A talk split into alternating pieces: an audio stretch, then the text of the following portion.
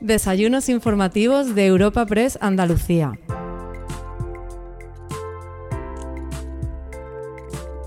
Celebramos una nueva cita en los desayunos de Europa Press Andalucía dentro de un ciclo con los presidentes de las ocho diputaciones provinciales de la comunidad, organizado por Europa Press con el patrocinio de la Fundación Cajasol y Caja Granada Fundación. En esta ocasión, el protagonista de este encuentro es el presidente de la Diputación de Granada, José Entrena. Para abrir el evento contamos con la presencia del presidente de la Fundación Cajasol, Antonio Pulido, y tras su intervención podremos escuchar al delegado del Gobierno en Andalucía, Pedro Fernández Peñalver, quien será el encargado de presentar al ponente invitado de este desayuno informativo. A continuación, subirá a la tribuna José Entrena y tras su exposición charlará con el delegado de Europa Press en Andalucía, Francisco Morón. Para dar la bienvenida a todos los asistentes y abrir el encuentro de hoy, contamos con María Elena Martín Vivaldi, presidenta de Caja Granada Fundación. Siempre eh, una fundación hermana con la que hace años que, estamos colaborando y que nos presta un, servicio a la sociedad granadina impagable, por lo que estamos muy agradecidos. Yo no quería nada más que darle la bienvenida, esta a su casa y espero que disfrutemos del buen conocimiento de nuestra provincia que tiene nuestro presidente, eh, que conoce bien todos sus eh, valores y toda su problemática, como tantas veces, por lo menos los granadinos, lo hemos oído. Así que mm, muchas gracias de nuevo y bienvenidos. Yo le doy la palabra al presidente de Cajasol, agradeciéndole, como siempre, su generosidad para con Granada. Nada más.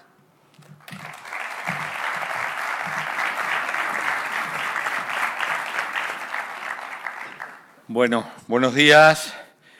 Permítanme, en primer lugar, que salude a las autoridades aquí presentes, al presidente de la Diputación, al delegado del Gobierno, Pedro, al alcalde de eh, Granada, también al delegado de Europa Press aquí en Andalucía y al resto de autoridades eh, presentes. Y, por supuesto, a mi querida amiga eh, María Elena, presidenta de la Fundación Caja Granada. Siempre es un placer, siempre es un placer para mí volver a Granada para participar en esta ocasión en un nuevo encuentro del ciclo informativo que venimos organizando con Europa Press. Una cita que además nos permite compartir jornada con la Fundación Caja Granada, a la que agradezco de nuevo, como ella lo ha hecho, que podamos hacer cosas juntos. Empezamos por esto, pero vamos a seguir haciendo muchas más cosas. Entidad con la que también colaboramos, como estoy, he dicho, con mucho gusto en diferentes actividades en el marco de nuestro compromiso con la provincia. Este es un ciclo que, como se ha dicho también anteriormente, es un ciclo que vamos a hacer por toda Andalucía de la mano de Europa Press y donde queremos saber la opinión de todos los presidentes de diputaciones de Andalucía. Hemos querido empezar por aquí, por Granada, por tanto, espero que eh, sea y que sirva, levante expectación, que sirva para conocer ya muy cerca de las elecciones municipales cuál es el estado del municipalismo y cuál es el estado de cada una de las provincias. Querido Pepe, muchas gracias por prestarte y por venir a esta primera jornada. En la Fundación Cajasol siempre hemos tenido claro que tenemos que abrir espacios de colaboración, de diálogo y de nuevas propuestas. Pero el actual momento que vivimos y el marcado carácter electoral del presente año todavía hace más pertinente este ejercicio de pluralidad y de debate de ideas. En la parte que nos corresponde, queremos dar la bienvenida a este foro, como ya he dicho anteriormente, al presidente de la Diputación de Granada, a quien agradecemos la oportunidad de conocer de primera mano sus planes políticos, sus prioridades y sus análisis sobre las necesidades de futuro y las potencialidades de la provincia. Es evidente que también las diputaciones andaluzas, entidades tan relevantes a la hora de forjar alianza y ofrecer servicio a los municipios, van a vivir un año, digamos, entretenido, convulso en el 2023, fruto de los resultados de las municipales que ya tenemos a la vuelta de la esquina. La triple cita electoral de este ejercicio, como sabemos, se va a producir en un contexto socioeconómicamente complejo Creo que la mejor, por tanto, creo que la mejor contribución que podemos hacer, como les decía, es impulsar foros de reflexión como este que nos reúne hoy aquí no solo para que se puedan confrontar los legítimos proyectos de los diferentes grupos, sino también para favorecer los espacios de acuerdo y de consenso. Muchas gracias también a todos por su atención y nuevamente al presidente de la Diputación. Y ahora les dejo con la persona que yo creo que conoce extraordinariamente al presidente de la Diputación de Granada, que es otro granaíno eh, de PRO, al delegado del Gobierno en Andalucía, a Pedro, para que presente este acto y que presente al presidente de la Diputación. Muchísimas gracias a todos por su asistencia y especialmente a la Fundación Caja Granada y a Europa Press. Muchas gracias.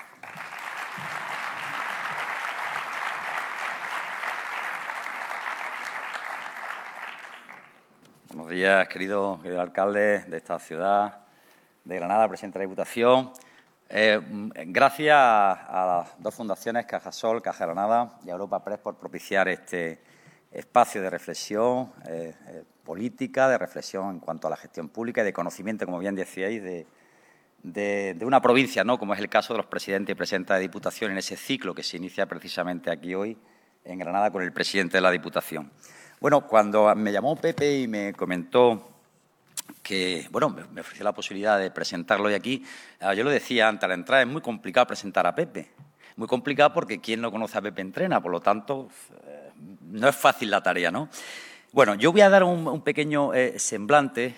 Bueno, saludo a los diputados, diputadas, senadores, eh, representantes de la, de la, Fuerza y Cuerpo Seguridad del Estado, del Ejército, a todos los que estéis presentes, representantes sindicales que estáis aquí también a todos, de verdad, em, encantado de estar en Granada. No hay mejor sitio para haber arrancado que Granada, ¿no? Esta ciudad patrimonial, cultural, abierta permanentemente, histórica, ¿no? Y siempre con proyección hacia el futuro. De verdad que no hay mejor sitio para empezar este siglo que, Granada.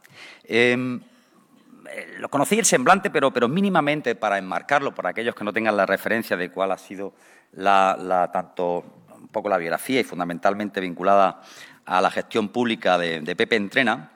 Como sabéis, presidente de la Diputación desde el año 2015, hará ocho años, por lo tanto, eh, ahora en el 2023, año en el que ya nos encontramos, secretario general del PSOE del año 2016, que revalidó en diciembre del 2021, tanto actual secretario general, eh, alcalde que fue durante 16 años del municipio de Villanueva, Mesía, sin la D, como él nos recuerda permanentemente, y donde actualmente sigue siendo eh, concejal. Fue presidente del Consorcio para el Desarrollo Rural del Poniente Granadino desde 2001 hasta el 2011 y presidente también de la Mancomunidad de la Ribera Baja del Genil eh, desde 1999 hasta 2002. Fue diputado ya en su momento también del 2007 al 2011, eh, vicepresidente cuarto de la Diputación y responsable de Obras y Servicios y también lo fue de Vivienda.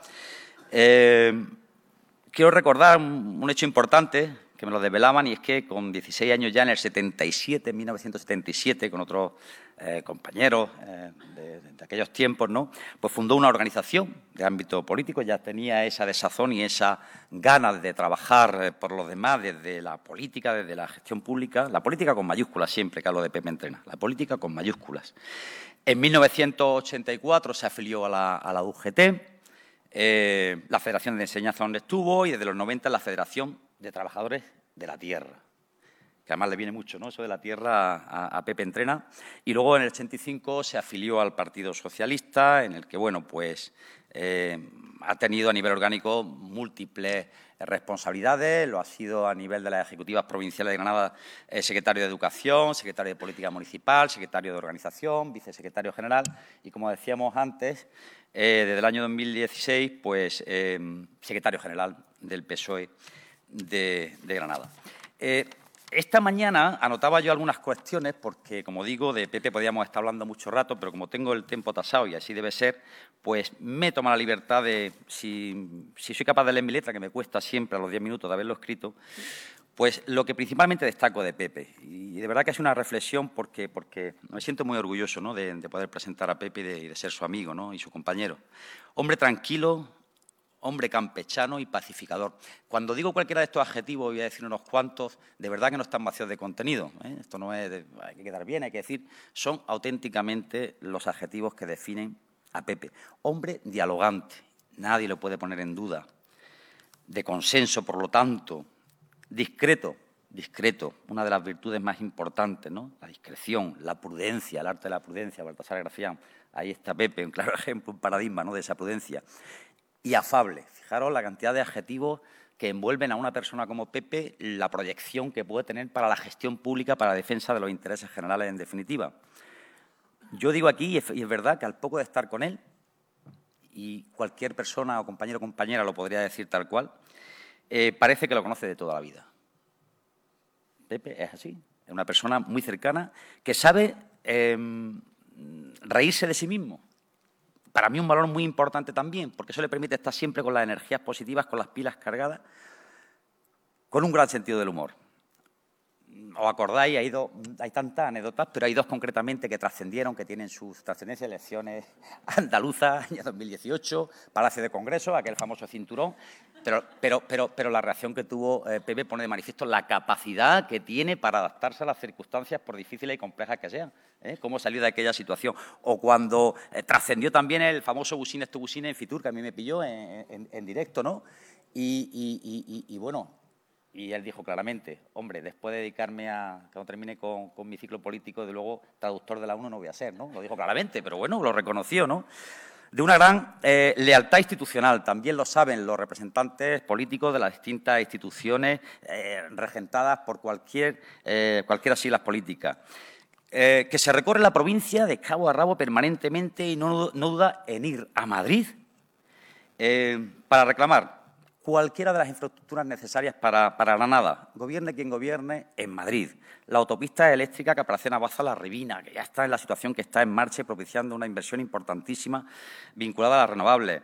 Eh, para em, pedir la reapertura en su momento de la línea ferroviaria de Moreda para acabar con un aislamiento ferroviario que duraba tres años y medio, para atraer nuevas compañías aéreas al aeropuerto y reforzar, por lo tanto, la capacidad de Granada. Mm, decía que es un, un hombre de diálogo, de consenso, y me remito a los hechos. Año 2015-2019, yo estuve con él acompañando en ese primer periodo, en donde no había mayoría absoluta en la Diputación, estaban 11 concejales del PSOE, sacó todos los presupuestos, eh, consiguió un acuerdo que duró durante toda la etapa de gobierno, fundamentalmente con, Ciudadanos, con Izquierda Unida, Unidas Podemos, eh, y fue una legislatura fructífera en todos los aspectos que tienen que ver con el consenso. Pero es que ahora Ahora, en esta nueva legislatura, con mayoría absoluta, eh, siendo presidente, me remito al último presupuesto que ha aprobado para el 2023 la Diputación Provincial con el único voto en contra de Vox. Con votos a favor o abstenciones, por lo tanto, eso pone de manifiesto cómo busca permanentemente el consenso más allá de la posición en la que pueda estar de mayoría o minoría. Transparencia, dando claro ejemplo. La Diputación de Granada está siempre entre la primera, la segunda o la tercera como máximo a nivel nacional de las diputaciones más transparentes. Eh, visita todos los pueblos, con independencia de quién sea su alcalde o alcaldesa, de qué siglas políticas sean las que representen en cada momento, todos, de forma incansable, cada uno de los rincones de la provincia, em, con un trato igualitario para todos, insisto, como lo ha demostrado con distintas partidas que tienen que ver con esos remanentes de la Diputación a la hora de invertirlo, con la concertación, en definitiva. Pepe es un hombre que trabaja por esta provincia y ha puesto el sello en tantas y tantas eh, iniciativas eh, que son buenas para el desarrollo de la provincia de Granada. Hablamos del Geoparque de Granada, de esa incorporación en la red eh, mundial de Geoparque de la UNESCO, en la línea 400, de 400 kilovoltios, que, como he, citado antes, tantas inversiones va a traer, los regadíos de la zona norte, la lucha de la mm, demanda, la lucha denodada, quería decir, contra la despoblación. Ahí está la exclusión financiera contra la que luchó, propiciando que precisamente se pudiera llegar a todos los rincones y mejorar la calidad de vida de ese servicio que es privado, pero en el que él intervino para mejorarlo a todos los ciudadanos y ciudadanas, vivan donde vivan, o el acelerador de partículas, o avance en infraestructuras como las ferroviarias, el AVE, el estudio informativo de la Lorca, Baza, Guadí, Granada, etcétera, etcétera o impulsa las conducciones de, de, Yo he estado en numerosas reuniones con él, yo lo he acompañado en muchas otras y de verdad que mm, es una persona que defiende con uñas y dientes a la provincia de Granada y a, sus, eh, a las inversiones que son necesarias con independencia de que gobierne quien gobierne en Madrid o gobierne quien gobierne en Andalucía. Eh, a mí me llama permanentemente, lo tengo que decir, con Pepe mantenemos una interlocución, casi diaria y siempre que me llamas para, recordarme o para decirme o para que intermedio, para informarme o informarse de alguna situación que tiene que ver con Granada. No voy a enrollar más porque yo creo que todos conocéis a Pepe y todas. Yo creo que cualquiera de las personas que estáis aquí, una gran mayoría de personas, podéis presentarlo seguramente mejor que yo. Yo me congratulo mucho de ser mm, compañero y de ser amigo de, Pepe Entrena, sinceramente, del que he aprendido muchísimo. Tengo que decir que muchas de, las cosas que yo a veces hago, en la manera que lo hago, en la manera que las la enfrento y demás, siempre me acuerdo de Pepe, porque es un, trabajador incansable, incansable, absolutamente incansable, siempre con buena cara, a cualquier hora. Recuerdo incluso momentos en los que yo tuve que, por una tragedia, por una dificultad que hubo y que me afectaba a nivel personal en un verano, eh, plenas vacaciones y demás, había que hacer una gestión con el extranjero, él estaba entonces también en su calidad de asesor con Antonio Cruz cuando fue subdelegado del Gobierno, no dudó un momento, no tiene horarios, no tiene una mala respuesta, no le nota que, bueno, que te contesta con desgana, solucionó un problema muy grave que había, yo se lo agradezco además a nivel personal también. Por eso cuando, eh, y termino ya, eh, escribió Víctor Hugo ¿no? que el futuro tiene muchos nombres, ¿no? y que para los valientes, pues, el nombre es la oportunidad. La oportunidad. Tú eres un hombre, Pepe, valiente, un político valiente. Y por eso en tus manos sabemos que tenemos un futuro lleno de oportunidades, porque siempre ves la parte positiva, porque si se cierra esa puerta, buscas la otra, porque no te quedas con un quejillo, con una con un desdén permanente, buscan la otra solución, siempre buscan la alternativa en la confianza absoluta de lo que, lo va a conseguir. Y lo más importante es que eres capaz de transmitirlo a todos aquellos que trabajan a tu alrededor y a toda una provincia como es esta. Así que, sinceramente, Pepe, muchísimas gracias por demostrarnos y por enseñarnos que hay otra forma de hacer política. Muchísimas gracias.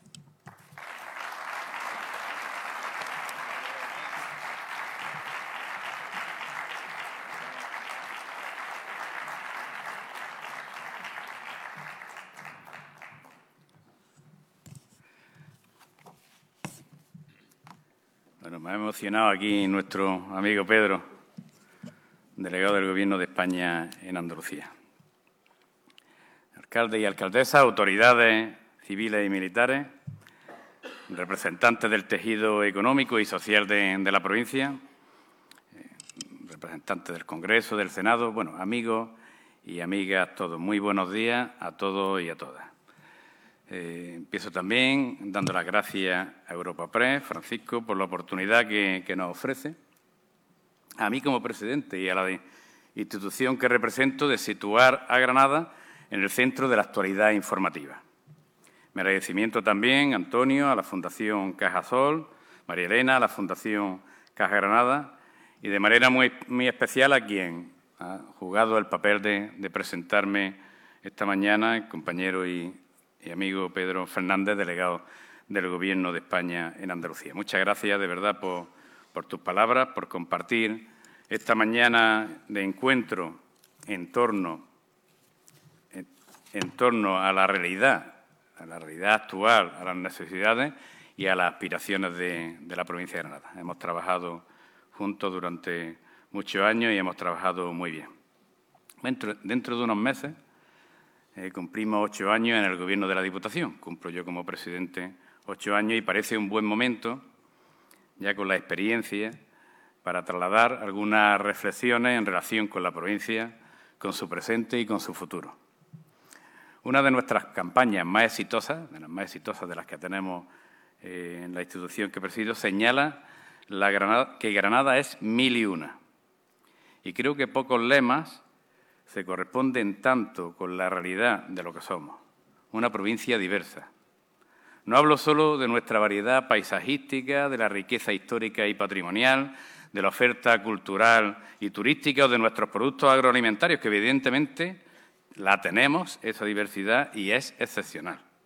Me refiero a la diversidad de talento, al valor que nos aporta y el potencial que nos da para hacer de Granada una tierra de oportunidades, porque contamos con grandes profesionales en el ámbito de la tecnología, de la ciencia, de la cultura, con científicos, con científicos que en muchos casos son referentes internacionales en sus campos de trabajo, Contamos con buenas ideas y con emprendedores y emprendedoras que están abriendo camino con iniciativas innovadoras.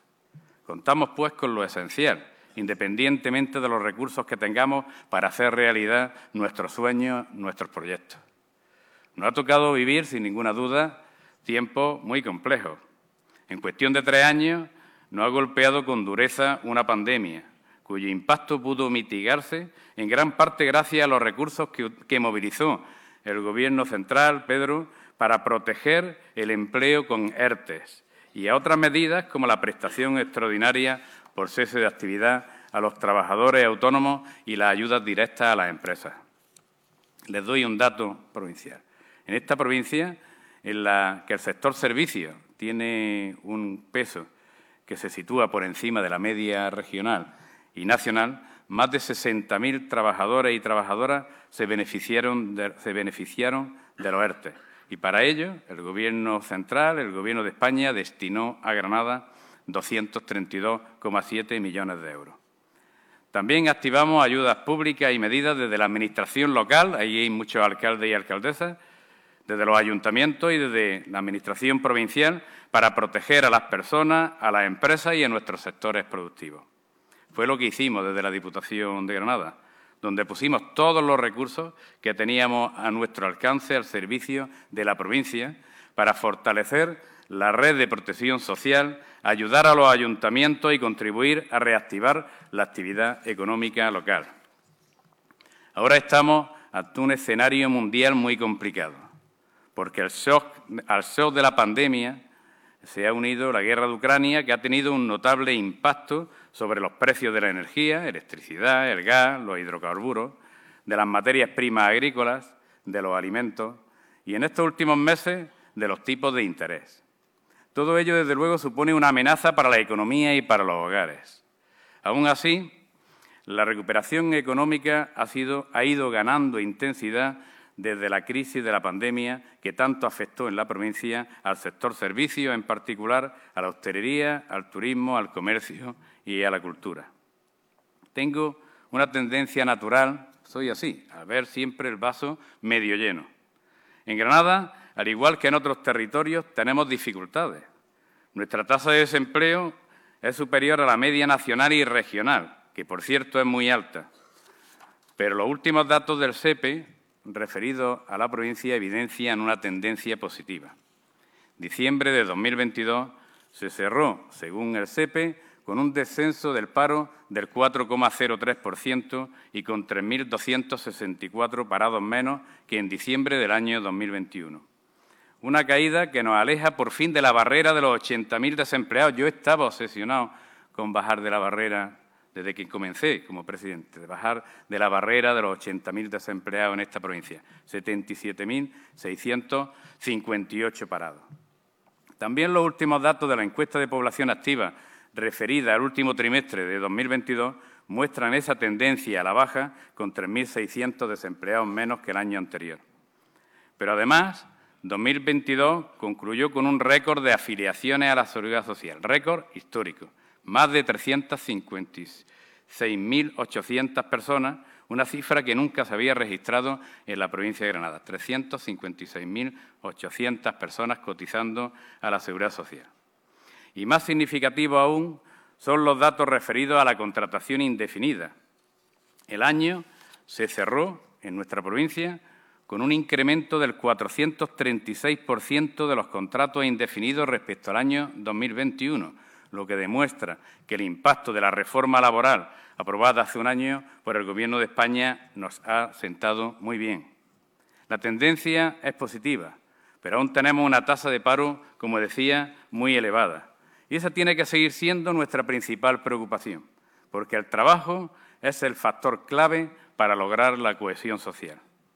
Nuestro modelo productivo tiene sus luces y sus sombras, no lo podemos negar. Contamos con un sector agrícola potente, que supone porcentualmente más del doble que la media nacional, con un sector de la construcción que se ha ido recuperando tras la crisis del ladrillo y que hoy supera en más de un punto el promedio nacional, con un sector servicios muy relevante, que está por encima de la media regional y nacional, pero nuestro sector industrial es endeble. Esa es nuestra debilidad y pesa aproximadamente la mitad que en el conjunto del Estado. A pesar de las circunstancias, las perspectivas no son malas. Si no han fallado las previsiones económicas de Andalucía, publicadas en noviembre por Unicaja Banco y elaboradas por analistas económicos, la provincia de Granada finalizó este año pasado con un crecimiento de su PIB del 4,1%. Las previsiones para 2023 dependerán mucho de la situación económica global. Nuestras fortalezas descansan en sectores tradicionales, la agroindustria y el turismo y la hostelería. Son actividades estratégicas para la provincia y por ello las venimos apoyando desde la Diputación. El sector agroalimentario granadino, que tiene aún mucho margen para crecer, está cada vez mejor situado en el mercado gracias a la calidad y variedad de nuestros productos. Desde la Diputación estamos apostando fuerte, todo el mundo lo conoce, nuestra apuesta a través de la marca Sabor Granada y, en general, por todos los productos de la tierra, por la agricultura, la ganadería y la pesca, para promocionarlos y mejorar su comercialización. También trabajamos también para posicionar a Granada como destino gastronómico y enológico y para recuperar el turismo que teníamos antes de la pandemia. Eso lo hemos conseguido con el turismo nacional, pero la asignatura pendiente sigue siendo el internacional, que tanto echamos de menos, en especial el procedente de Estados Unidos, Japón, Corea y otros países asiáticos. Y eso se nota, alcalde, alcalde cuando paseamos eh, por las calles de la ciudad. No es nada fácil, porque a diferencia de otros destinos españoles de sol y playa, que se nutren de mercados fundamentalmente europeos, de Reino Unido y Alemania, en Granada el segmento de turismo cultural y monumental es el dominante y el turismo de larga distancia busca eso, busca fundamentalmente turismo cultural y patrimonial. Y este turismo de larga distancia sigue desalentado por el contexto internacional de incertidumbre y la percepción de inseguridad e inestabilidad que tienen de Europa, fundamentalmente en los Estados Unidos. Aún así, hemos reforzado nuestras acciones de marketing encaminadas a reactivar la demanda procedente de estos mercados, de ahí nuestra participación en FITUR, que son mercados importantísimos para Granada. Y también hemos intensificado nuestras gestiones para recuperar las conexiones aéreas que teníamos antes de la pandemia. Hoy contamos con vuelos comerciales a nueve destinos y pronto tendremos dos nuevas conexiones, dos nuevas conexiones más. Quisiera recordar que las compañías aéreas son empresas privadas, en las que los poderes públicos, las administraciones, no tenemos ninguna capacidad de decisión, salvo que nos dediquemos a nacionalizarlas, a volver a lo que teníamos antes, tener alguna compañía nacionalizada y entonces poder diseñar estratégicamente en los destinos.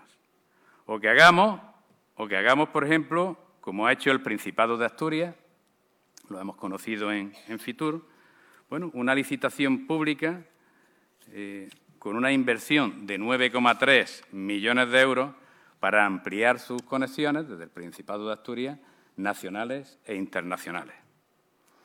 Es, desde luego, una iniciativa muy interesante que lamentablemente es verdad que no podemos, desde la Diputación, impulsar por nuestro limitado ámbito competencial. Y están aquí los representantes de la Federación de Hostelería y Turismo, por nuestro limitado ámbito competencial, pero que sí puede poner en marcha el Gobierno de la Junta de Andalucía. Por ello, eh, en los próximos días quiero ponerme en contacto, me voy a poner en contacto con el presidente de la Junta de Andalucía para ver de qué manera se podría arbitrar alguna acción similar a la del Principado de Asturias para las provincias andaluzas. Provincias andaluzas como la de Granada, eh, bueno, sobre todo pensando en las provincias andaluzas que menos eh, conexiones aéreas tenemos. Desde la Diputación, entre tanto, seguimos desarrollando medidas de apoyo al sector turístico y a la hostelería. Y creo que hemos avanzado mucho en el objetivo de desestacionalizar el turismo en todas las comarcas de la provincia, salvo, es verdad que tenemos el déficit todavía en la costa tropical. Por eso, en 2022 y este 2023 haremos lo mismo desde el Patronato de Turismo de la Diputación. Estamos impulsando y vamos a impulsar un plan especial de promoción de la costa tropical con acciones de marketing y comunicación específicas en España y en mercados estratégicos de Europa Central y países nórdicos. Es un objetivo estratégico de la Diputación Provincial, del Patronato Provincial de Turismo, eh, disminuir la estacionalidad en la costa tropical, la estacionalidad de la actividad turística en la costa, en la costa tropical. Queremos que nuestro modelo productivo sea más diverso e más innovador y más competitivo. Y para ello contamos con los fondos europeos que hemos de aprovechar al máximo para modernizar nuestros sectores tradicionales, lo ya dicho, el turismo, el comercio, la agroindustria, pero también para diversificar nuestra economía y reforzar el estado del bienestar. En la Diputación no dejamos pasar las oportunidades que nos brindan los fondos europeos, que son muchas, porque a los recursos procedentes del marco financiero plurianual, el ordinario, se unen los fondos Next Generation. Estamos, en estos momentos, y, y a partir de principio también del año que viene, ante el mayor despliegue financiero de la historia de la Unión Europea.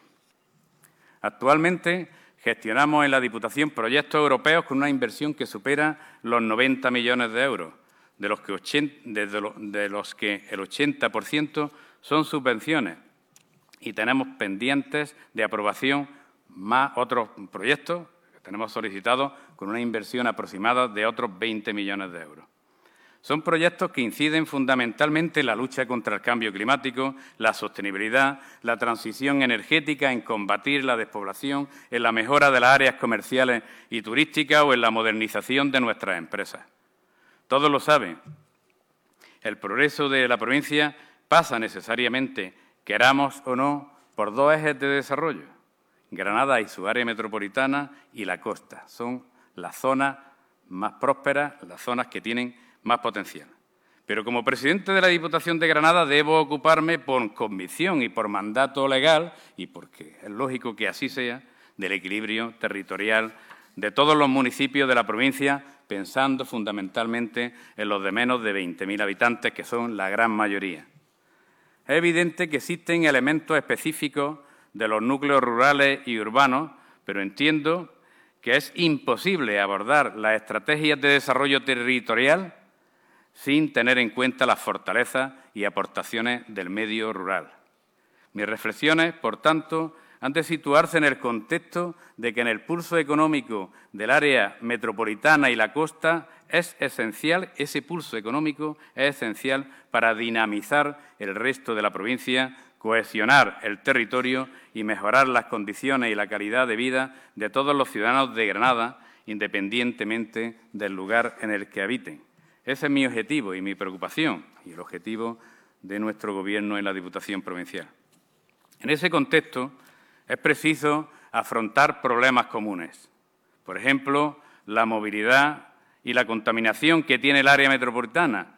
Y para ello es necesario ampliar las líneas del metro que tendrán que llegar al menos hasta el aeropuerto, llegar a la zona sur del entorno metropolitano, en la línea alcalde de lo que planteaba el otro día en la reunión que nos convocaste del área metropolitana de Granada. Por nuestra parte, desde la Diputación estamos realizando actuaciones de eficiencia energética en edificios públicos, sedes, ayuntamientos, colegios, instalaciones deportivas, centros socioculturales, centros de mayores. Estamos habilitando carriles bici en el área metropolitana, mejorando barrios degradados y desarrollando proyectos para, modernizar el comercio local en el cinturón metropolitano. Y todo ello lo hacemos con fondos europeos. También con fondos europeos hemos impulsado iniciativas que son modelo de economía circular. Me refiero a las innovaciones que estamos ejecutando en la planta de tratamiento de residuos Ecocentral Granada, en Alendín, donde las inversiones realizadas hasta ahora y las previstas para los próximos meses superan ya los 17 millones de euros. Por citar algunas acciones, hemos abierto, allí hemos abierto una planta de generación eléctrica a través del biogás que autoabastece esta central de residuos, todo el proceso de reciclaje de Alendín con esta, con esta planta, con lo cual contribuimos a mitigar la concentración de, emisiones de gases de efecto invernadero en el entorno metropolitano. También tenemos en funcionamiento un sistema pionero de reciclaje de plásticos que antes iban a vertederos, absolutamente todos, algunas tipologías de plásticos, y ahora hemos logrado subvenciones con los fondos Next Generation que suman más de 7 millones de euros y que vamos también a, aprovecharlo para mejorar la recogida selectiva y el tratamiento selectivo de la materia orgánica. Una de nuestras prioridades es combatir la despoblación. Todo el mundo lo sabe, ahora estamos haciendo una campaña. Para ello hemos diseñado la estrategia provincial ante el reto demográfico y la despoblación Granada se puebla, que incluye planes de acción bianuales pero combatir la despoblación es una tarea compleja que exige de todo nuestro empeño, recursos y acciones conjuntas de todas las administraciones. Desde nuestra perspectiva, no hay otro camino que ofrecer servicios públicos de calidad en el ámbito rural, apoyar a los sectores productivos locales, impulsar proyectos tractores que generen empleo, mejorar las comunicaciones, las terrestres, pero también las digitales, promover actividades culturales y deportivas. En definitiva, lo que estamos haciendo desde la Diputación Provincial de Granada. Lo he comentado antes, estamos apoyando a través de diferentes acciones al sector agroalimentario, al comercio local, a la pequeña y mediana empresa enraizada en el territorio, al turismo sostenible vinculado al medio rural y, en general, a todo el tejido productivo de nuestros pueblos, que es esencial para crear empleo. Hemos logrado la implantación, se refería a ello el delegado del Gobierno, la implantación de servicios bancarios en los municipios que se encontraban en situación de exclusión financiera a través de acuerdos con entidades y hemos hecho inversiones nunca vistas, nunca vistas en la red provincial de carreteras. Tener una buena red viaria para comunicar nuestros pueblos es muy importante pero también lo es que puedan comunicarse con el resto del mundo. Por eso hemos trabajado con la Administración Central y con los operadores de telefonía para poner fin a la brecha digital, porque la fibra óptica es esencial para generar oportunidades de empleo y frenar la despoblación. Ahora podemos decir que buena parte del territorio de la provincia contará con banda ancha en pocos meses porque el Gobierno de España ha destinado 11,6 millones de euros a la provincia de Granada para implantar esta tecnología en municipios de menos de 10.000 habitantes. Además, hemos impulsado proyectos tractores para zonas en riesgo de despoblación, como el Geoparque de Granada, declarado como tal por la UNESCO y que aglutina 43 municipios, toda la zona norte de nuestra provincia. Hemos impulsado la apertura de multiservicios multiservicio en numerosas localidades y hemos reivindicado multiservicio. Al final es que haya una tienda en cada pueblo, una cafetería, un lugar de encuentro, un lugar de encuentro entre los vecinos y vecinas, y eso lo, estamos desarrollando. Como decía, la apertura de estos multiservicios en numerosas localidades y hemos reivindicado insistentemente, hasta que se nos ha escuchado, proyectos que consideramos esenciales para el desarrollo provincial como por ejemplo, y se ha referido a ello también Pedro Fernández, la autopista eléctrica de 400 entre Baza y Caparacena, que por fin hoy es una, una realidad. Una realidad para generar economía, riqueza y empleo en la provincia de Granada y fundamentalmente en esa zona. Hay quienes desde el desconocimiento cuestionan el papel de las diputaciones, pero somos el auténtico paraguas de los municipios porque les construimos infraestructuras y equipamientos, les llevamos la cultura y el deporte, desarrollamos políticas sociales, promocionamos su oferta turística y sus productos agroalimentarios y hasta les, recaudamos, hasta les recaudamos sus impuestos. Por cierto, este año lo vamos a hacer gratis, a coste cero, para ayudarle a los ayuntamientos de la provincia a que bueno, eh, afronten este reto que ha supuesto de mayor gasto eh, los problemas de la inflación. Si las diputaciones, muchos de nuestros pueblos en esta provincia estarían cerrados y en venta. Hace unos días iniciamos una campaña para subrayar las ventajas que ofrece el medio rural. Las protagonistas de nuestra campaña son mujeres, todas, nuevas pobladoras, nuevas mm, habitantes de esos municipios pequeños que han optado por estos municipios para montar su negocio o para desarrollar su actividad profesional. Y que algunos de nuestros pueblos vayan ganando habitantes, aunque sea cuentagotas, que somos conscientes, aunque sea cuentagotas, es todo un éxito, un éxito colectivo. amigos y amigas, como he comentado antes, queremos que nuestro modelo productivo sea más diverso, más innovador y competitivo. Y tenemos la responsabilidad de abrir nuevos caminos e impulsar proyectos en el ámbito de la ciencia, el conocimiento, la tecnología, la investigación y la innovación, porque contamos con enormes potencialidades para impulsar proyectos comunes al calor de una universidad puntera como la nuestra. Qué suerte tenemos.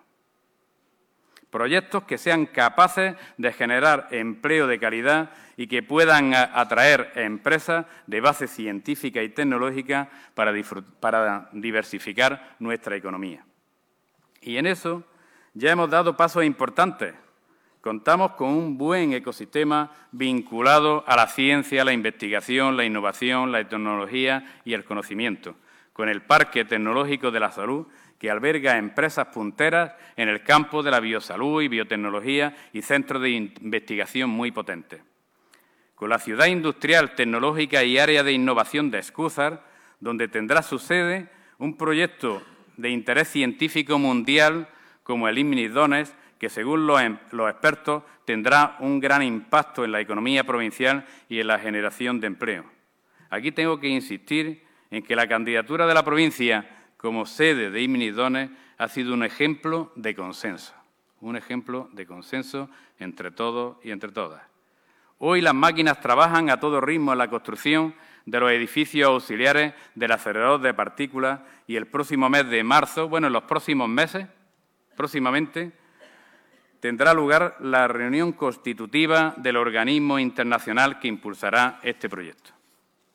La CITAI de Escúzar se ha convertido en un nuevo polo de desarrollo con 40 empresas y 200 trabajadores que serán 1.200 en cuestión de meses, según las previsiones.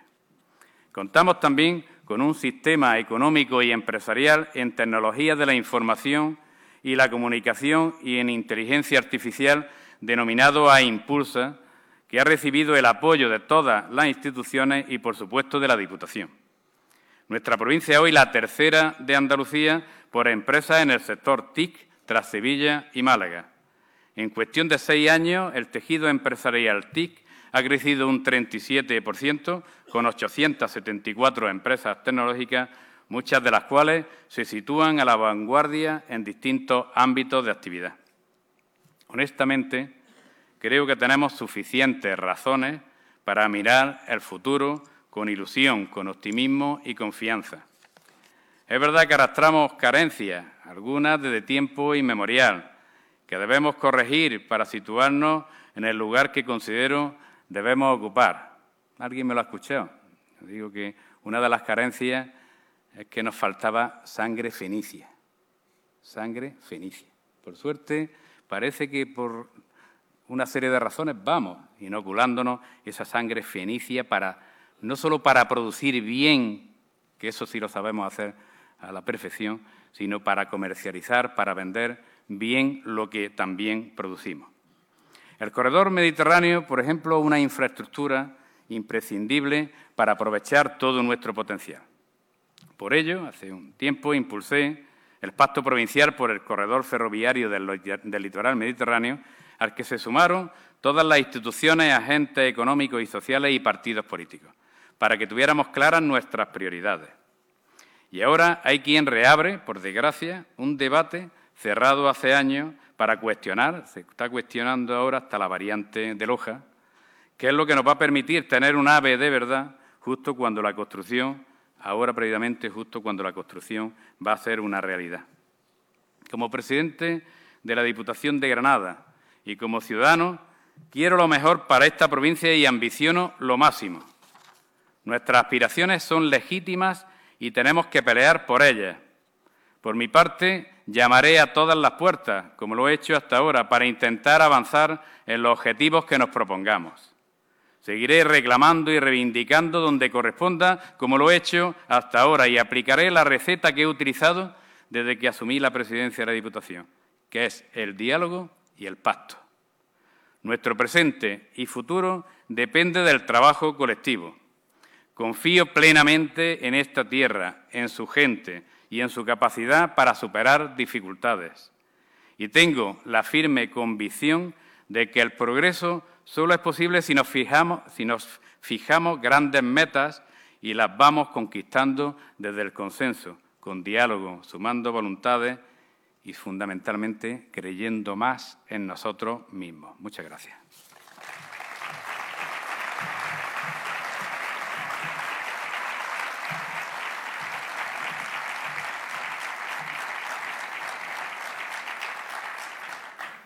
Muchas gracias, presidente. Eh, tenemos unos 12 o 13 minutos para, cumplir el tiempo que está acordado y establecido. Ha hecho una relación de todo aquello que se ha hecho, de todo lo que se está haciendo, incluso algunos apuntes del futuro. Pero me gustaría pararme en dos cuestiones. El tema de las comunicaciones. Ha anunciado que va a ponerse en contacto con el presidente de la Junta o va a pedir una reunión con el presidente de la Junta para ver si puede activar algún tipo de medida parecida, por ejemplo, a la de, a la de Asturias, ¿no? para motivar, ¿no? Motivar, entiendo, si, nos explica mejor en qué consistiría, motivar que algunas aerolíneas, algunas empresas privadas pongan el foco en algunas provincias, en algunas capitales de provincia de Andalucía, ¿no? ¿En qué consistiría prácticamente eso? ¿Cuál es el foco principal de lo que le pretende pedirle ayuda o quiere que el presidente de la Junta se sume a esta reivindicación?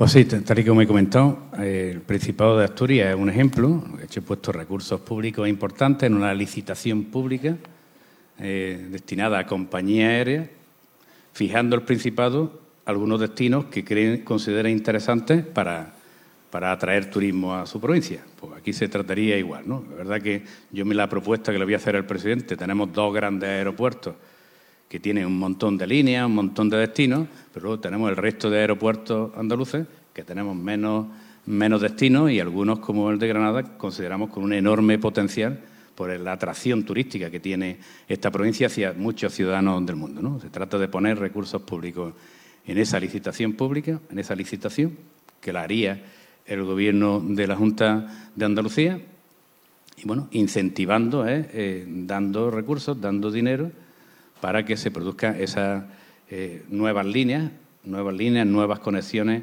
aéreas, tanto nacionales como internacionales, consensuándolas con, con la provincia. Pero con operadores no hay manera de que Granada se sitúe como el foco del turismo cultural.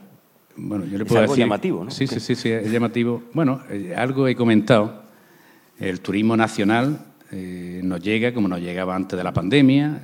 Y es verdad que tenemos un problema con el turismo internacional, fundamentalmente con el de larga, con el de, larga distancia, ¿no?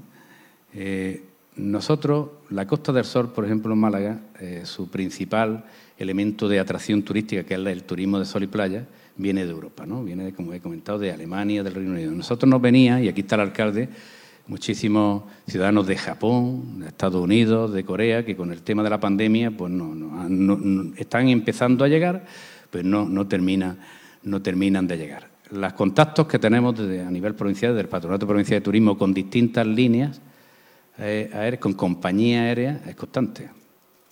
Es constante, ¿no? Pero fue, al final las compañías aéreas están donde consideran que ganan más. No hay un elemento de solidaridad territorial ni eso lo tiene que compensar siempre la administración pública. Yo no le puedo pedir a una empresa que está ganando 100 en tal sitio que se venga a Granada a ganar 50, ¿no? Es lógico, ¿no? Va contra... Pero bueno, por eso precisamente eso genera desigualdad. Y para eso están las administraciones públicas, entiendo yo. Los gobiernos están para intentar compensar la desigualdad en cualquier elemento, cualquier problema que se quiera afrontar. Y nosotros tenemos una realidad. ¿Tenemos potencial de atracción turística a esta provincia? Sí. Está claro, tenemos el monumento más visto de España, la Alhambra, junto con la Sagrada Familia de Barcelona. ¿Da respuesta el mercado por sí mismo eh, a ese potencial que tenemos? No, no está dando no está dando. Con un poquito de impulso, de empuje, sabemos que sí lo daría. ¿no? Y eso es lo que tenemos que aportar desde las administraciones públicas. No lo hacemos desde Diputación, porque visto lo que ha planteado el Principado de Asturias, no tenemos ni competencia ni capacidad económica para hacerlo. Pero el Gobierno andaluz sí la tiene. Entonces yo creo que en esa labor de, de alguna manera, de equilibrio territorial dentro de Andalucía, podría ser una buena acción una buena acción que sería, yo creo que sería bastante aplaudida del propio gobierno andaluz y de su presidente, el que tomara una decisión similar a la que ha tomado el presidente del Principado de Asturias. En tema ferroviario, ha dicho usted que se ha abierto un nuevo debate. Eh, ¿A qué viene, a qué cree que se, debe ese, debate? Y realmente cuándo va a haber una conexión buena y de alta velocidad con Granada. Bueno, verdad que eh, aquí se trazó una línea de alta velocidad, se cambió el proyecto con el gobierno, cuando gobernaba nuestro país Mariano Rajoy, y se decidió no hacer la variante de Loja, la variante sur de Loja, y utilizar una línea del siglo XIX que evidentemente aquello suponía que no, tuviéramos nave de verdad, ¿no? Porque claro, tú sales de Antequera para acá y antes de acelerar estás frenando, porque te llegan curvas, te vienen las curvas, tienes que frenar. Bueno, esa es la solución, evidentemente, era construir la variante de Loja para tener una instalación ya en doble vía eh, eh, que fuera competitiva, ¿no? Entonces, bueno, ahora por suerte y también gracias a los recursos europeos hay un compromiso del Gobierno de España que para 2025 principio de 2026 estaría terminada esa variante Loja. Bueno, hay algún responsable público que ha cuestionado esa, la necesidad de esa obra, la, idoneidad de esa obra, y en fin, yo considero que es un debate ya cerrado y que, y que es un craso, un craso error. ¿no? Bueno, nosotros lo que tenemos que pelear desde esta provincia día a día, todas las instituciones que haya inversiones ferroviarias en Granada. Por suerte, yo que tengo la memoria y me puedo circunscribir a mi etapa como presidente de la Diputación, yo cuando llegué a la presidencia de la Diputación, aquí no teníamos trenes, ninguno, ninguno. Tres años y medio sin ningún tren que llegara a Granada. Es verdad que al poquito de entrar en el Ministerio de Fomento, José Luis Ábalos, hablando con él, eh, conseguimos recuperar, que nos recuperar la conexión vía Moreda, por la antigua vía, para tener una conexión ferroviaria. Es un tema de autoestima al menos que tengamos tren en esta, en esta provincia. Bueno, y al poquito llegó la alta velocidad, como ha llegado, hemos ido durante los años, a pesar de la pandemia, que ha, supuesto un cambio para todo el mundo, pero bueno, tenemos por primera vez tres conexiones diarias con Málaga, Málaga con Granada y Granada con Málaga, que jamás las habíamos tenido. Hemos recuperado la cuarta conexión con Sevilla diaria, cuatro para allá, cuatro para acá, que es una, ¿verdad?, que nos gustaría tener más, ¿no? Pero bueno, eh, ya está, se está adaptando a las necesidades que podamos tener de intercomunicación. Tenemos tres conexiones con Madrid, aspiramos a una cuarta conexión con Madrid, a ver si eh, bueno, el intercambiador de, Cerrillo nos permite, con la llegada de los tres de Almería a Granada, tener esa cuarta interconexión. Tenemos una Barcelona, aspiramos a tener dos. Esa es nuestra pelea del día a día, ¿no? Pero sí es verdad que vamos hacia adelante vamos avanzando, que es lo importante, y más cuando miro para atrás con lo que partíamos, nos pasa como con el aeropuerto. Es verdad que el aeropuerto de Granada, Jaén, Federico García Lorca, decimos, es que antes de la pandemia teníamos 11 eh, conexiones internacionales y ahora tenemos dos. Nos hemos, nos hemos quedado en dos. Después de la pandemia nos ha provocado eso. Pero cuando yo llegué de presidente, estaba a punto de cerrarse el aeropuerto de Granada. Jaén. Es que no había ninguna. Es que había cero, con lo cual a pesar de que estamos mal, estamos mucho mejor que estábamos. Evidentemente ambicionamos muchísimo más porque sabemos la importancia que tiene unas buenas comunicaciones en general para el desarrollo económico de nuestra provincia. Eh, la, otra cuestión importante es el reto demográfico. Eh, se, habla muchas veces de la España vaciada. En Andalucía parece que no existe, pero en realidad, si nos podemos carvar, existe también en algunas zonas. Granada es una de las provincias que más lo puede sufrir seguramente han hecho una evaluación de las políticas que se han puesto en marcha, qué resultados están dando, cómo va y si ese es el camino, incluso el tema de los nómadas, digitales, si puede ser una solución también, por lo menos a corto plazo. No sé qué evaluación están haciendo constantemente. Bueno, sí, sí, efectivamente. Las medidas que vamos adoptando las vamos evaluando. Eh, bueno, sabemos que hay elementos, eh, porque hacemos medidas propias y también lo mismo que tomamos decisiones desde el punto de vista provincial, como Diputación exigimos al resto de las administraciones que pongan de su parte, porque yo lo he dicho yo siempre, de nada sirve que nosotros nos esforcemos, invirtamos o generemos políticas en determinados municipios si se cierra el colegio. Si se cierra el colegio, ya podemos quitarnos, no, tenemos que preocuparnos mucho por el futuro de ese pueblo, que el futuro del pueblo está marcado. Y el cartel de se vende. Lo sabemos. Entonces, claro, nosotros somos disciplinados, nos autoexigimos en tomar medidas, pero exigimos a los demás también que se tomen medidas. El otro día estuvimos con el secretario de Estado pues, inaugurando una reforma en el cuartel de la Guardia Civil en Diezma. pequeños municipios de la provincia, no. Es una apuesta por la seguridad, que es un elemento como servicio público esencial también para mantener a la gente pero bueno, eh, en su pueblo, ¿no? Pero también somos, conscientes de lo que supone el sistema educativo, el sistema sanitario, el sistema de protección social de la ley de dependencia, el desarrollo de la propia ley de dependencia, que lo tienen que hacer otras eh, administraciones y nosotros lo nuestro. ¿Yo qué hago? Bueno, es verdad que yo cada inicio de año miro cómo hemos evolucionado. estos 174 municipios que tenemos y seis entidades locales autónomas, en algunos hemos conseguido cambiar el chip cambiar chip, de llevar 10 años perdiendo población o 15 años perdiendo población, decimos, Contri, hemos ganado 3 habitantes. Y dice cualquiera, pero hombre, por 3 habitantes en ese pueblo, lías la que está ahí liando, ¿no? 3 habitantes no es cambiar una tendencia.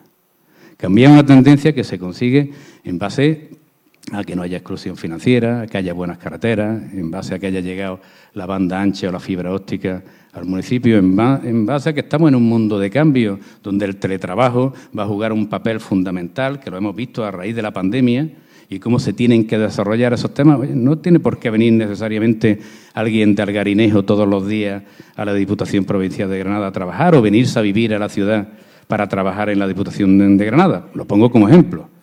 O sea que en este mundo de cambio se generan oportunidades. Oportunidades para que haya vida en nuestros pueblos y para que la gente invierta y en este caso como la campaña que estamos llevando a cabo para bueno para que la gente crea en las potencialidades que tiene el mundo rural para, llevar a cabo cualquier proyecto, proyecto de éxito de éxito a nivel personal. Otro asunto que ha marcado, que ha tocado, pero las conducciones de Rule, eh, lo último que se sabe es que los regantes dicen que lo quieren poner la parte que le corresponde, que creo que un 20% aproximadamente no de las obras que hay que iniciar ya de manera de manera inmediata, ¿no? No sé cómo está eso y, qué futuro le ve, claro. Bueno, yo, solución. Eso, vamos, yo es que no me, no me, se me pasa por la cabeza que después de que se termina el pantano en el año 2003, se inaugura en 2004, eh, pueda replantearse que por fin hemos conseguido 104 millones de euros para invertir en rules por parte del Gobierno de España en que ahora se nos caiga esto. Y tiene solución. Yo, hay que empatizar. Mucha gente cuando, cuando escucha a los regantes dice, no, entiendo cómo, cómo pueden decir ahora los regantes esto. ¿no? no hay que tener esta palabra de ahora, la empatía, ¿no? ponerse siempre en la piel del otro y ver por qué lo dicen y qué razones tienen. Y es verdad que hay en, el, la primera fase, la primer tramo de la obra que eh, el, tramo 9, que lo denominan por, numeración, el desglosado 9, eh, bueno, hay un tramo común que es para abastecimiento de agua potable y para regadío. Un tramo común que afectaría a toda la costa tropical. Y verdad que ellos dicen empezar a adelantar en el tramo común cuando no sabemos cuándo llegará el agua al Buñol, por ejemplo, o a Castel de Ferro, es mucho adelantar. Pero yo creo que tiene una solución muy simple. Yo la voy a plantear aquí hoy. Eh, yo he escuchado al, presidente del Gobierno de la Junta de Andalucía venir a Granada y como mínimo en cinco o seis ocasiones públicamente, en foros como este, con mucha prensa, con toda la sociedad granadina delante, decir que estaba dispuesto, dispuesto a colaborar en las canalizaciones de Rules dispuesto a colaborar, en algún momento dijo incluso de hacer, de que la propia Junta de Andalucía hiciera la inversión, la inversión. No podemos olvidar que la vertiente sur, las canalizaciones de Rula, al final son competencia de la Confederación del Mediterráneo, que depende del gobierno de la Junta de Andalucía. No estamos hablando de territorio de Confederación Hidrográfica del Guadalquivir. Yo creo que hay una magnífica oportunidad, ya que el gobierno de España va a poner el 80% de las inversiones en este desglosado 9, que es común para todos, para que el Gobierno de la Junta de Andalucía, vía decreto de sequía, que hay motivos, porque de hecho nada más que tenemos que preguntar a los agricultores de, de Almuñécar del Valle del Río Verde, pues que aporte ese 20% en este desglosado, para arrancar la obra, porque una vez que arranquemos las canalizaciones no se va a parar, eso sí lo tengo claro, para arrancar, desbloquear esta situación que se ha generado por la, bueno, por la posición que legítimamente ellos eh, han adoptado las comunidades de regantes, o sea, la comunidad de regantes de Bajo Guadalfeo, que engloba a todas las comunidades de regantes, y sería una solución para desbloquear. Es que las máquinas las podríamos tener en un mes o mes y medio o dos meses trabajando, ya, por fin, después de tantos años. ¿Y ha entrado en contacto ya con la Junta de Andalucía para explicarle esto o para pedirle este apoyo, esta colaboración? ¿O tiene previsto hacerlo de alguna manera? Bueno, sí. Voy a aprovechar, lo, que, lo quiero lanzar, a ver, qué opina. Hoy, de hecho, lo estoy lanzando aquí, aprovechando esta oportunidad, y ya que me has preguntado al respecto, eh, a ver lo que opina el gobierno andaluz. Yo creo que tenemos, no se trata de nada, se trata de que resolvamos un problema que, no es un problema, que es que es una oportunidad. Estamos hablando que, que todo el mundo hace, invierte mucho y, y se desvive mucho por conseguir agua. Es que sin agua no hay nada. Sin agua potable, sin una garantía de agua potable, no hay posibilidad de desarrollo turístico de la costa tropical. Y sin agua para riego, evidentemente no hay posibilidad de mantener una, economía basada en una agricultura muy genuina de nuestra costa tropical, por un lado de hortícola en invernadero y por otro lado de los productos, frutos subtropicales, que, somos, que son bastante genuinos y muy, evidentemente, con muchas posibilidades de llegar a los mercados si no tenemos agua. Si es que todo el mundo está discutiendo por el agua y queriendo más agua, no se puede entender que se nos pare esto. Yo no yo lo voy a hacer lo que pueda como presidente, hablaré con el presidente de la Junta de Andalucía, hablaré con quien tenga que hablar, pero esto, después de que tenemos 104 millones de euros disponibles, no, no, no podemos parar después. Es que eso sería, yo creo que todos los amigos y amigas que están hoy aquí escuchándonos, es inconcebible, sería inconcebible, con lo cual hay que buscar una solución. Y, la solución la puede aportar porque la Confederación del Mediterráneo del Sur, es competencia de la Junta de Andalucía, la puede aportar sin ninguna dificultad y no tengo ninguna duda. Yo espero que lo haga y que este triunfo sea un triunfo colectivo de todas las instituciones que estamos empujando, eh, pueda aportar ese 20% que desbloquearía de manera inmediata el tema de las canalizaciones de roles. Otro asunto que ha, decepcionado a lo que es la provincia, sobre todo también a la ciudad, pero a la provincia porque era una inyección importante es el que la Agencia de Inteligencia Artificial al final no se instale en Granada. Hay un recurso presentado, no sé exactamente qué recorrido puede tener y qué esperan de ese recurso, o si es solamente un pataleo que se puede hacer, pero que no va a tener ningún efecto real. Es verdad que eh, nos ilusionamos muchísimo, ¿no? bueno, porque creemos en la capacidad que tiene nuestra universidad, que no es un elemento subjetivo, sino objetivo, de valía, de, la valía del conocimiento que tenemos en esta universidad, en ese campo concreto de, la ciencia, de la inteligencia artificial y, apostamos fuerte. Aquí está el alcalde de Granada con nosotros, que, el ayuntamiento fue el que solicitaba, eh, el que tenía que, la competencia para solicitar este proyecto y, bueno, y al final es verdad que nos llevamos una decepción enorme.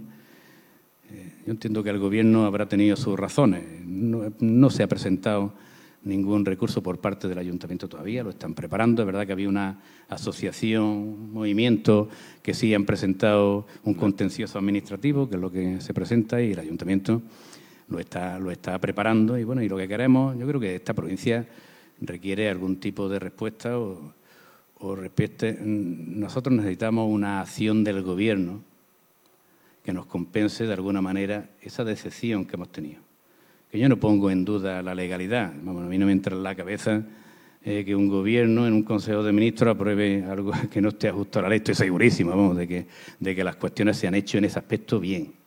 bien ¿no? Pero esta provincia y la ciudad de Granada necesita eh, como un, un, toque en la espalda de vamos adelante y alguna, alguna respuesta que de alguna manera nos haga recuperar bueno, un poco la autoestima perdida y la ilusión que pusimos y tú fuiste, Francisco, lo viste en Madrid cuando estuvimos por allí, la ilusión que colectivamente le pusimos. Es verdad que quizás nos pudimos equivocar. Eh, yo me recuerdo en Madrid, yo hablaba de una competición donde éramos buenos, pero al final es una competición. Y en las competiciones puede haber múltiples circunstancias que te hagan ganar si todo se, se sale bien, pero puede haber circunstancias que hagan que no llegue el primero a la meta, ¿no? como es el caso que, no, que nos ha pasado. ¿no? Yo confío sinceramente en que el Gobierno de España eh, sea empático, y vuelvo a repetir la palabra, sea, em, haya empatía, nos pongamos todos en la posición de los demás y encontremos pues, bueno, alguna alguna cuestión que nos, de alguna manera nos satisfaga como ciudad, al alcalde de Granada y como, como provincia y a mí como presidente de la Diputación. ¿La Agencia de Sanidad Pública no, es o no? es? bueno, no, no, no, yo prefiero que no se concrete nada, ¿no? Vamos a ver cómo se van desarrollando los, tiempos y, espero, vamos, yo me llevaría sinceramente, y soy el secretario general del Partido Socialista en la provincia, quien está hablando también, aparte de presidente de la Diputación. Yo creo, yo confío en que el Gobierno nos dé la respuesta a esta provincia y a esta ciudad que necesitamos en este momento. ¿Puede perjudicar que estemos en un año electoral, plenamente electoral? Para este tema. Para este tema, porque al final es una decisión que se puede interpretar de mil formas. ¿no? Yo creo, yo creo que no. Yo creo que no. Tenemos incluso esa unidad con la que ha ido Granada a este a este proyecto en común, que es una unidad institucional, una unidad de partido, de fuerzas políticas de todo tipo, se puede romper. Vamos a hacer todo lo que podamos, ¿no? El alcalde de Granada, Paco Cuenca, coordina este pacto de los mártires que llamamos, donde estamos todas las instituciones, la universidad, los agentes económicos y sociales. Él es el coordinador de este pacto. Es verdad que los años electorales son distintos, son complejos, son complejos de, gestionar. Bueno, y algunas declaraciones estamos viendo ya. Pero el valor que tiene yo como presidente de la Diputación y también como secretario general del PSOE, el valor que tiene el pacto y el acuerdo entre nosotros, es verdad que nos podemos permitir y de hecho van a pasar, porque la campaña son las campañas y al final cada uno, pues bueno, intentamos ver de alguna manera defender que nuestra posición política es la que más le interesa al interés general de la ciudadanía, ¿no? Y eso puede, pero yo creo que el, pacto es tan eh, fuerte y, es tan interesante, el acuerdo es tan interesante para lo que es la política, que la política es trabajar cada día por el interés general de la ciudadanía, cada uno en el ámbito que le corresponda. A mí me corresponde la provincia, a Paco Cuenca le corresponde la ciudad de Granada, la ciudad de Granada, ¿no? Pero es tan importante para nosotros eso que no podemos permitirnos el lujo de que porque este año sea electoral esto se vaya al traste porque perderíamos todo. Entonces perdería en parte el sentido que tenemos de representación pública y de defensa de los intereses generales de nuestra provincia, que al final a lo que nos dedicamos cada día, que no nos dedicamos a otra cosa, que nos dedicamos a tocar puertas para conseguir que nuestra provincia avance y que la gente de esta provincia, este 900 30.000 habitantes que tiene la provincia de Granada vivan cada día un poquito mejor, ¿no? que estén más protegidos, que tengan futuro, que estén ilusionados, que sepan que vamos hacia adelante. Y eso o lo impulsamos de manera individual o colectiva desde las instituciones, de los agentes económicos y sociales, todos los que tenemos responsabilidades o al final no vamos a conseguir avanzar y sería un fracaso colectivo. Eh, estamos fuera, pero dos cuestiones que tengo que realizarle como secretario general del partido aquí en Granada. ¿Con qué expectativas, con qué retos, con qué objetivos va a las elecciones municipales el Partido Socialista de Granada? Bueno, un partido que es mayoritario en el municipalismo en la provincia, que se ha dicho, estamos gobernando con mayoría absoluta en la Diputación, aunque no quiero que se me note nunca, y ya lo comentaba Pedro Fernández, el delegado del Gobierno, tenemos 104 alcaldes y alcaldesas. El, Partido Popular tiene menos de la mitad de alcaldías que nosotros. Somos un gran partido municipalista y vamos, evidentemente, a ganar las elecciones. Sin ninguna duda, no tengo ninguna duda de que vamos a ganar las elecciones, pero por una cuestión muy simple. Porque los ciudadanos y ciudadanas de esta provincia, de estos 174 municipios, seis entidades locales autónomas, han visto lo que han hecho nuestros alcaldes durante la pandemia. Lo que hacían cada uno de ellos y cada una de ellas y los equipos de gobierno con nombre y apellido durante la pandemia, que lo hemos pasado mal, que es que nos encerraron en nuestras casas a todos. Han visto cómo hemos reaccionado ante bueno, la, la subida de precios, la subida de precios que estamos sufriendo ahora, motivados por la guerra, por la guerra de Ucrania. Han hecho, se ha hecho un buen trabajo. Y en el municipalismo, eso aquí, los que somos municipalistas lo sabemos. Cualquier municipio tiene un resultado eh, concreto en las elecciones generales o en las elecciones autonómicas y las elecciones municipales son distintas. Aquí tienen municipios que tradicionalmente puede ganar todas las elecciones el Partido Popular y que gane un alcalde socialista. También al revés. El municipalismo es así. Se valora la acción del gobierno local, la persona que está de alcalde o alcaldesa como, como lo ha hecho. Yo estoy convencido de que vamos a tener un magnífico resultado, que va a estar en coherencia y en consonancia con el trabajo que nuestros alcaldes socialistas y alcaldesas han hecho en la provincia, también con las aspiraciones que tenemos donde no gobernamos de, gobernar. En algunos de estos municipios, ahora que se habla que gobierne la lista más votada, fuimos los más votados.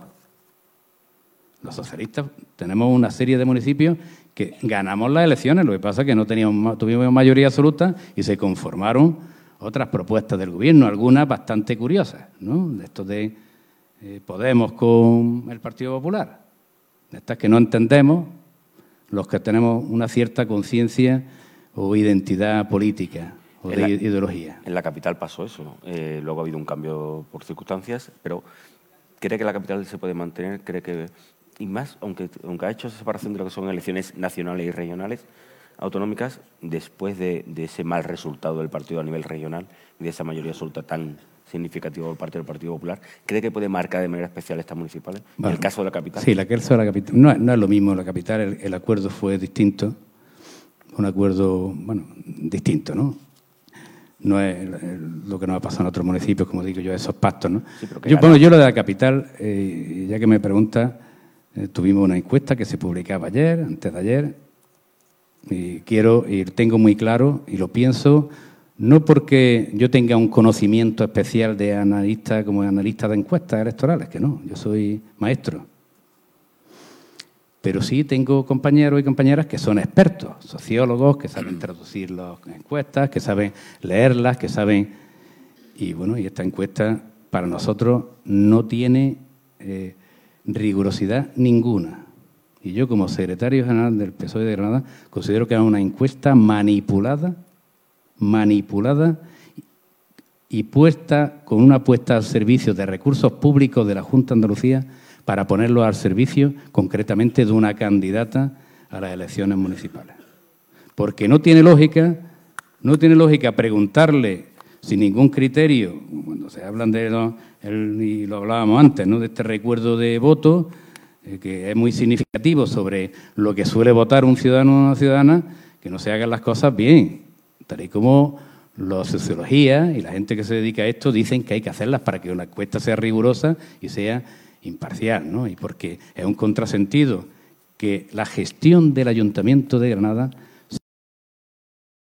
de la, de la encuesta. No, no, no, yo soy, yo confío, no voy a hablar de las capitales andaluzas, yo confío en que el trabajo del alcalde de Granada. Eh,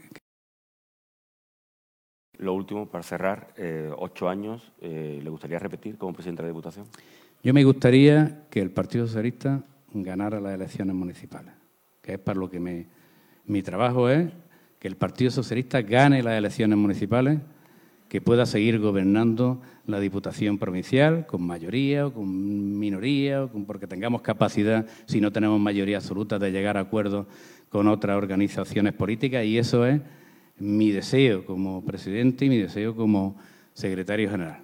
En última instancia, cuando, porque nosotros no nos presentamos, yo voy de concejal en mi pueblo, ¿no? cuando se produzcan las elecciones, si el resultado es el que esperamos, que sea un buen resultado, que nos permita el gobierno de la Diputación, evidentemente, le preguntaré a mis compañeros alcaldes y alcaldesas, que son a los que tengo que representar y a los que me tienen que hablar si consideran adecuado, conveniente o necesario que siga o no siga como presidente de la Diputación. Si me dicen que sí, aquí estaré dispuesto. Si me dicen que es tiempo de cambio, pues sin, sin ningún problema. Pero si me dicen que sí, si me animan a que siga, ganas tengo para seguir, no lo siguiente. Lo siguiente gana y, considero y considero que la experiencia que tengo, el conocimiento que tengo de la provincia, el no tener que partir de cero, de, saber hacia dónde vamos y hacia dónde queremos ir, hacia dónde vamos y hacia dónde queremos ir. ¿Qué nos están pidiendo? ¿Cuál es el contexto? ¿Hacia dónde nos dirige el contexto complejo que vivimos? Y hacia dónde queremos ir y cómo queremos ir hacia esa, hacia esa meta, pues bueno, disponible como siempre he estado para mi organización. Presidente, muchísimas gracias. Muchas gracias por iniciar este ciclo que iremos por todas las provincias y, bueno, pues nada, que tenga la mayor de la suerte en la próxima elección. Muchas gracias. gracias a vosotros. Gracias a vosotros. Despedimos esta entrega de los desayunos informativos de Europa Press Andalucía invitando a todos nuestros oyentes a descubrir el resto de episodios de este programa, así como los distintos podcasts de nuestra red a través de europapress.es barra podcast. Recuerda que puedes encontrar todos ellos en las principales plataformas de podcasting.